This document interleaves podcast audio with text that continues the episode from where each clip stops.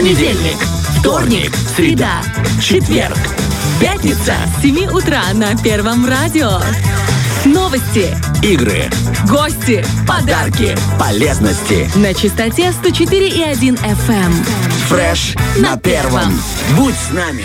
У нас в студии 9.07, так же, как во всей республике, и так же, как, наверное, в огромном большом часовом поясе. И, знаете, настроение как будто бы стало во много раз лучше, когда этот замечательный, чудесный человек появился в нашей студии. Потому что э, так же, как вот э, главнее всего погода в доме, э, главнее всего э, в оркестре, если можно сказать, мы тоже какие-то там скрипки, гитары, саксофоны, лютни, не знаю. Э, Здесь главнее всего дирижер. Здравствуйте, у нас э, в го- в гостях Григорий Алексеевич Масейко, бессменный художественный руководитель и дирижер Государственного симфонического оркестра Приднестровья. Доброе утро. Здравствуйте, уважаемые, доброе утро, уважаемые радиослушатели, уважаемая студия, любители передач Ну, Мы наших. так вам рады. У нас рубрика «Наши кадры», в которой мы рассказываем о самых интересных, необычных профессиях. Здесь в студии продолжают находиться Кирилл Вакарь, Оля Бархатова, и мы будем начинать прямо сейчас. Наши кадры знают, умеют, практикуют. Зачем вообще нужен дирижер?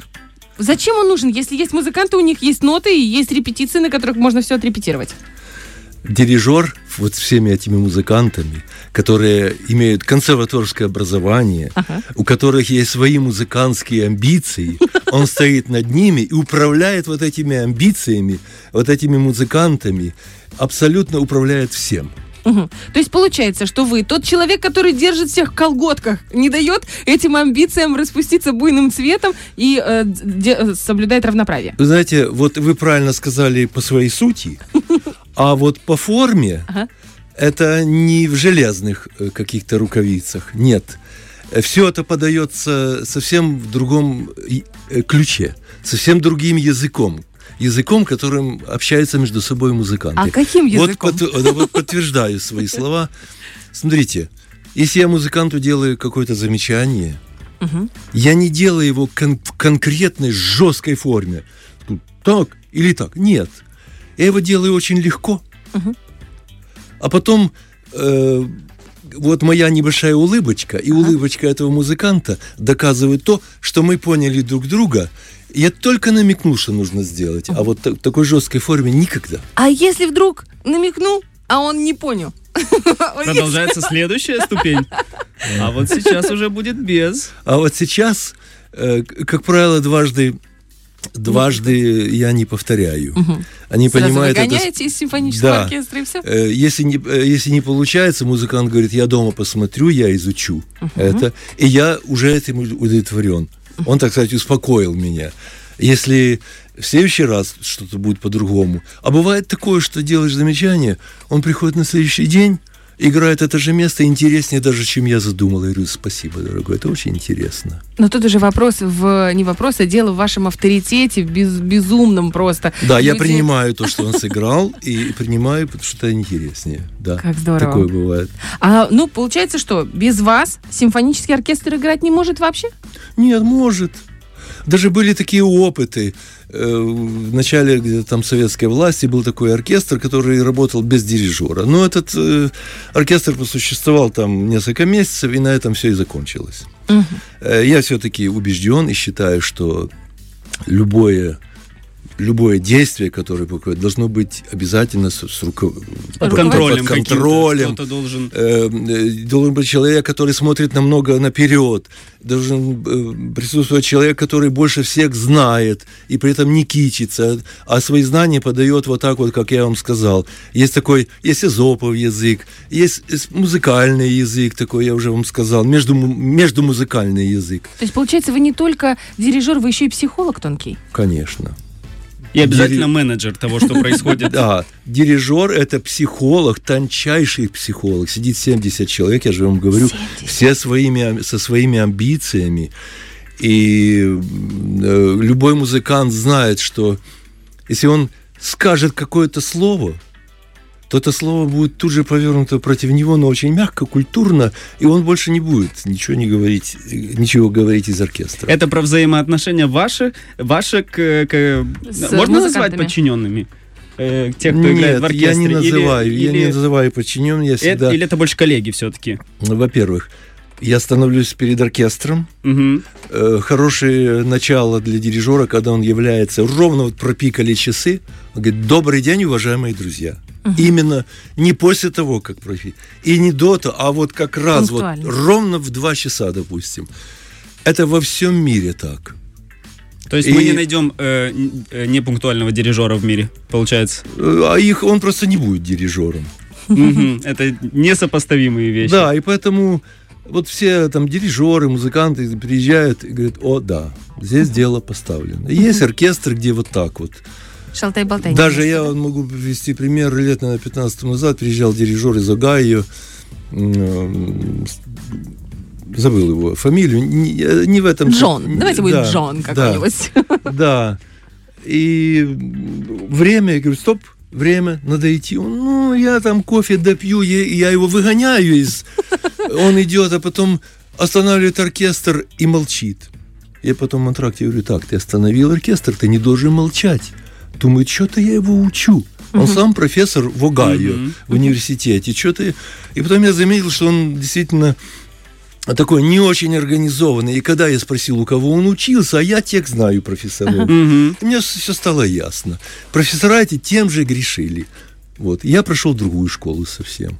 Я могу вам сказать, Давайте. в 1973 году, когда меня назначили первым флейтистом Кишиневского, Молдавского симфонического оркестра, Кишиневской государственной филармонии, то добрая половина музыкантов воспитывались, это же было, был 73 год, э, они еще до советской власти воспитывались в очень престижных консерваториях.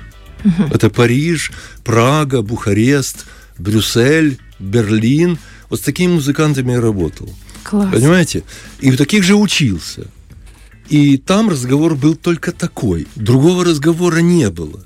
Например, вот меня, я первую флейту играл, а третью фле- флейту играл заслуженный артист, потрясающий музыкант Василий Боз. Я вот его вспоминаю. Это такой бы... Он в 17 лет закончил Бухарестскую консерваторию. Я говорю, Василий Фотич, а чего вы вот так вот буквально дергаетесь, когда вот дирижер там что-то вот посмотрел, только посмотрел на нашу группу, а он говорит, а знаешь что? Я когда учился в Бухарестской консерватории, он закончил ее в 1937 году, если малейшая была провина, вечером я получал розги. Розги? Ничего, это вот Розги, да. строго. Это, Это прям- правда. Это жестко. Это жестко. И он говорит, ты не думай. То же самое было и в Берлине, и в Париже. Это он мне рассказал такое. И я, и я рассказываю вам. Понимаете, кто нас сейчас слушает, должны понимать, что дисциплина – это, э, это первое что. С дисциплины начинается все.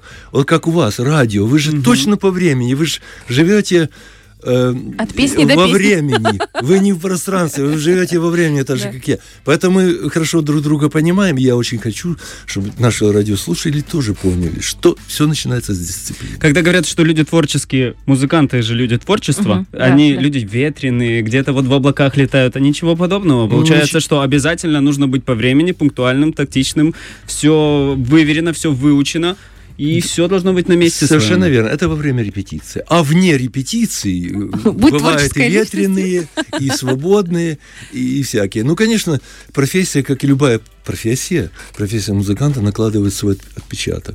Даже э, на том инструменте, на котором он играет, вот сам инструмент накладывает отпечаток на психику, на, на его А можно поведение. вот да. как-то э, сделать такую градацию, может быть, э, разделить ваших музыкантов, ваших, потому что это ваши дети, вас под, под крылышком, допустим, скрипачи, они более тонкой душевной организации. Те, кто там играет, не знаю, на струнных инструментах, они более дерзкие или нет? Есть какие-то такие моменты? Вы знаете, тысячи дирижеров делали подобные градации. И это все зачитывалось в своем узком кругу.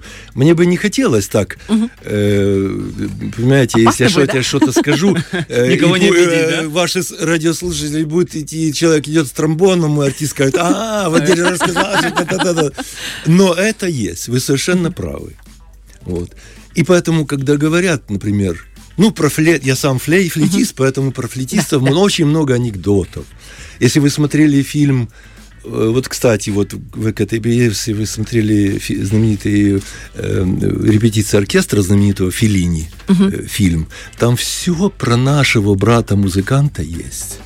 Вот. Так говорят, что посмотреть. флетисты вот немножко, знаете как, как будто бы нет мира сего. Вот, э, Вы согласны э, с этим? Я согласен с этим, но я всегда говорю, я не типичный флетист. Хотя, может быть, во мне что-то замечают такое. И вот мои все ученики многочисленные, которые занимали места на все- всевозможных конкурсах, и вот когда они приезжают, допустим, э, в какую-нибудь страну за своим очередным первым местом, я хвастаю. Правильно. Это хвастовство. Очень Правильно. Это истинная правда. Когда, вот, например, в Бухарест или вот Брашов, недавно моя ездила флетистка, из 200 она получила первое место. Класс. Первое место, та, э, первое место. Второе итальянка, третье из Бухареста взял мальчик. Это Вот почетно. так вот. Почетно, понимаете? Когда приезжают мои флетисты, говорят, о, приехали флетисты из Тирасполя, все, нам первых мест не видать. Это правда. Класс. Вот. Так вот, когда мои флетисты приезжают, они как раз показывают немецкую пунктуальность, отношение самое серьезное ко всему. Они, э, э, ну, принято, что флейта, ну, вроде такая э, ветреная девочка какие-то, хихи-ха-ха, хихи-ха-ха. Нет, вот мои этого никто не позволяет, я с этих воспитываю. Кстати, вот о вашем вопросе, что дирижер – это педагог, педагог прежде всего, но более другой, эм, эм, ну, Уровень? у- более другой уровень, я же сказал, сколько человек все с амбициями. Педагог, воспитатель, особенно молодежи, и, конечно же, психолог. Здесь дирижерская психология, вот это вот А еще психология. неимоверная эмоциональная и артистичная личность. Я вот как вижу дирижеров и вас точно так же с этой уникальной палочкой, как волшебная палочка. И у вас только эмоции на лице. Во-первых, зачем нужна палочка, если есть руки? Ага. Вот Тоже вопрос очень Да. хороший. А ну-ка. Кстати, для нашей публики будет очень интересно. Э, Вы же знаете, когда-то, там лет 200 тому назад, 300, дирижеры дирижировали палкой. Вот стучали Прямо просто по полу, да, вот Жаном Батистом Люли был такой случай, он этой палкой себе ударил по ноге и заразился и умер. Да, композитор Ужасная практика. Ужасная, ну я вынужден Травма на сказать. производстве, можно сказать. Потом э, отказались от такого, да, травма на производ- на производстве. Отказались. Взяли поменьше Да, взяли смычок, меньше палочку, что-то там такое было. Ну, в 20 веке многие дирижеры посчитали, что выразительнее руками. Я действительно... Ну, я в основном я придерживаюсь все-таки палочки. Вот. Но некоторые произведения требуют более пластичных рук, Мгм. и палочка там не очень уместна. Но все-таки дирижер должен быть с палочкой. И вот сейчас много дирижеров, которые и с палочкой, и без. А это какие-то специальные палочки где-то продаются? Да, конечно. Пластиковая такая, она же ломается. Ага. Где-нибудь случайно зацепил. Ну, э, Вот у меня палочка американского производства, э, она уже больше 15 лет. Есть и запасные еще вот так вот. Хорошо. Я, опять же, перейду, знаете, к вопросу, который интересует обывателя. Хорошо, он может быть немножко глуповатый, но э, оркестровая яма. Почему яма? Почему такое некрасивое, непоэтичное название у э, таких замечательных м, территориальных моментов, скажем так? И почему кто-то в яме находится, а иногда симфонические оркестры выступают на сцене? Зависит это от акустики. Нет, Так, что это называется не просто яма, это называется оркестровая яма. Оркестровая. Вот. Э, Оркестровая яма используется в оперном театре, в драмтеатре, музыкально-драматическом театре. Э, Оркестр находится в этой яме, и он не так громко играет, он не забивает вокалистов. Вокалисты поют на сцене. И все. Общепринятое Вопрос такое... в распределении звука, звуковой волны по Конечно, конечно. И дирижер впереди, он все контролирует. Также балет танцует на, на сцене, естественно, а оркестр в яме, он никому не мешает. Вот и все. А вот вы сказали про то, что у, у музыкантов амбиции. А вот как это, когда не видят тебя зрители? Быть в этой яме, а как, какой-то скрипач, Оркестровой флейтист, яме, оркестр- Кирилл. в-. Не в какой-то, я прошу прощения, дирижер, дирижер. думает, а меня не видно, а Нет, меня видно. не видно. Видно. Видно? Тебя слышно? Конечно, Это да, главное. слышно, Слышно. видно, да. Мгм. Да. То есть амбиции ничьи не страдают? Э, Есть некоторые музыканты, вот, вот он играет соло, даже я видел таких, Ну, слышал. в любом случае вам приходится вот он, вот он играет, допустим, на той же флейте, но ему хочется, чтобы как можно больше его оценили. Поэтому он начинает такие движения, порой совсем не характерные для этой музыки. Но чтобы его где-то там увидели, что вот именно он движет, он играет соло, и он такие движения Что у производит. него первая партия. Да, ну это не, не очень здоровое явление. Мгм. Которое нужно Вот. немножечко, да, при- И прибрать. сейчас э, я, при- например, э, признаю, ну, прежде всего, немецкую музыкальную школу, где все очень строго, где эмоции, они скрыты, эмоции э, можно слышать только на инструменте. Это все, а внешне стараются избавляться от этого. Некоторые школы исполнительские, наоборот, советуют своим ученикам как больше таких вот, э, на мой, на мой взгляд на мое, так сказать, восприятие, таких дешевеньких эмоций. Мгм. И вот есть такие. Так что вот будете слушать, внимательно смотрите, кто перед вами стоит. Если вот там вот, вот он не столько играет красивым звуком, сколько там какие-то движения, да? все, очень э, внимательно слушайте и смотрите. Но иногда, это. мне кажется, вот эти телодвижения, они тоже могут цеплять. Они тоже могут э, приковывать э, зре- э, Ну зрителя. да. И Ну, это все равно это тоже прием- часть концерта в Это приемчики такие не очень э, чистоплотные. Ага. Такие Дешевенькие. де- дешевенькие. Дешевенькие. Вот мы с вами попали. Я думал, произнеси это слово. А чё нет? э, А Так и произне- есть. произнесли Э, вместе. По поводу звука, эм, звучания в целом. Знаете, у меня есть друг, коллега, который, эм, приходя в разные залы со своей гитарой, он говорит, вот опять расстроилась. Я говорю, так она у тебя полчаса постояла в чехле, как она могла расстроиться? Он говорит, да, это гитара, Да, это это, как, живой, как живой, да, э, живой организм.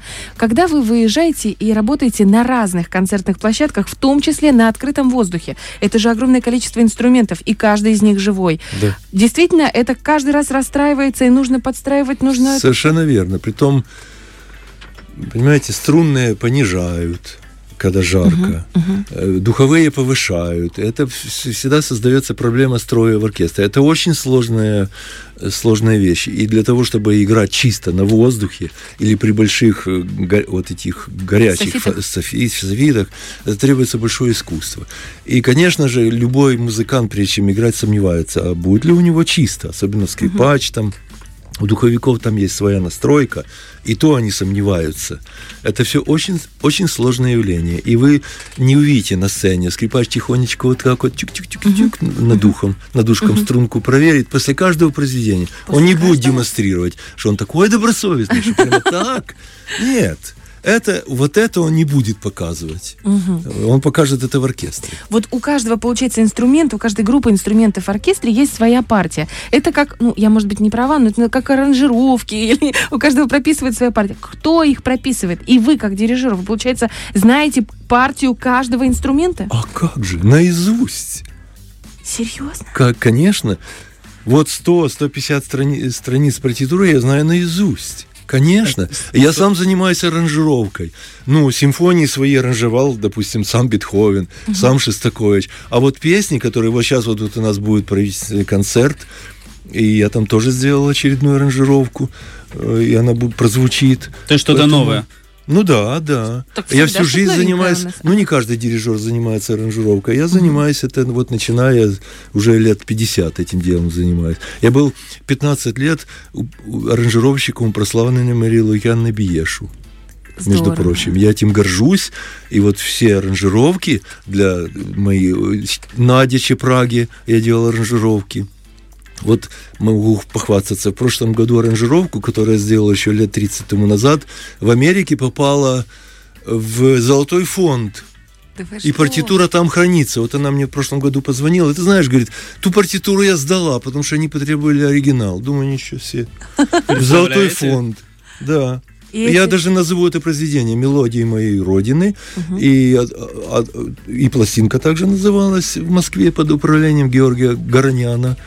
Это ансамбль «Мелодия». Была записана пластинка. Потом она пела ее и разъезжала по многим странам. Это просто как пример. Ну, там много произведений, конечно. То есть вы и флейтист, и дирижер, и психолог, и педагог, и Аранжировщик, аранжировщик, да. и в, в общем, да. Как попасть к вам в симфонический оркестр? Если, допустим, человек э, чувствует, что музыка это его, закончил музыкальную школу, закончил музучилище, обязательно ли нужна консерватория? Как вообще пойти к вам на попасть на прослушивание? Без консерваторского образования в симфоническом оркестре нечего делать. И то. Образование как образование, обязательно прослушивание, Мгм. Обязательно как он впишется в группу. Чисто по характеру? Или Нет, по как исполнительскому по, по- мастерству? по игре. Мгм. Ну, естественно, если группа скажет, знаете, Григорий Алексеевич, вот этого человека мы не возьмем к себе в группу. Он То есть есть не- какой-то коллегиальный такой совет, а давайте Абсолютно. Он обсудим. с нами не сработается. Я прислушиваюсь к таким. Вот. А в- я вам открою секрет. Ну, у нас-то Приднестровье маленькое, музыкантов мало. Многие работают в разных оркестрах. И сейчас вот в последнее время частенько приглашают моих музыкантов в другие оркестры на гастроли. Про- Ну, деньги, деньги заработать. Это не секрет. Ну да. Вот, но вот знаменитые оркестры, берем Чикагский, Бостонский, там, допустим, Берлинский оркестр, такие знаменитые оркестры, частенько приглашают вообще, допустим, группа флейт, Мгм. и вот группа флейт прослушивается. Притом первый этап прослушивания за закрытым занавесом, чтобы не было никаких э, коррупционных схем, чтобы не было То есть никаких... просто кто-то играет, и ты И не закрытый видишь, кто. занавес, да, он один играет, а потом играет группа.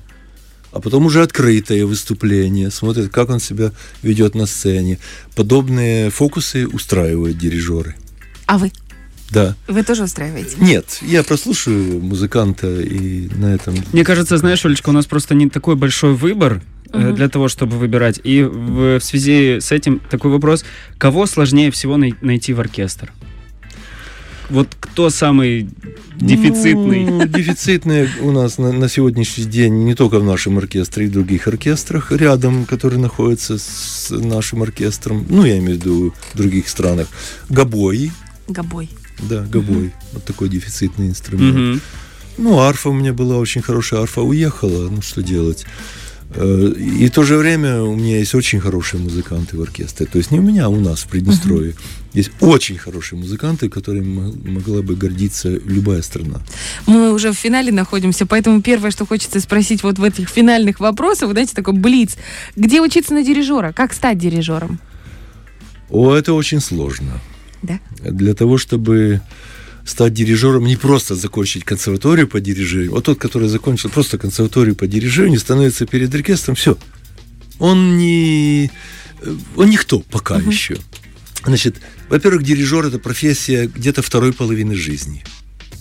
Э, Принципиален возраст. Принципиальный возраст. Это уже, так сказать, э, деятельность зрелого музыканта. И мы можем взять Ойстра, Коган там и другие, э, которые занялись дирижированием где-то лет 50-45, начали потихонечку, у них э, появилась потребность такая быть дирижером. Вот.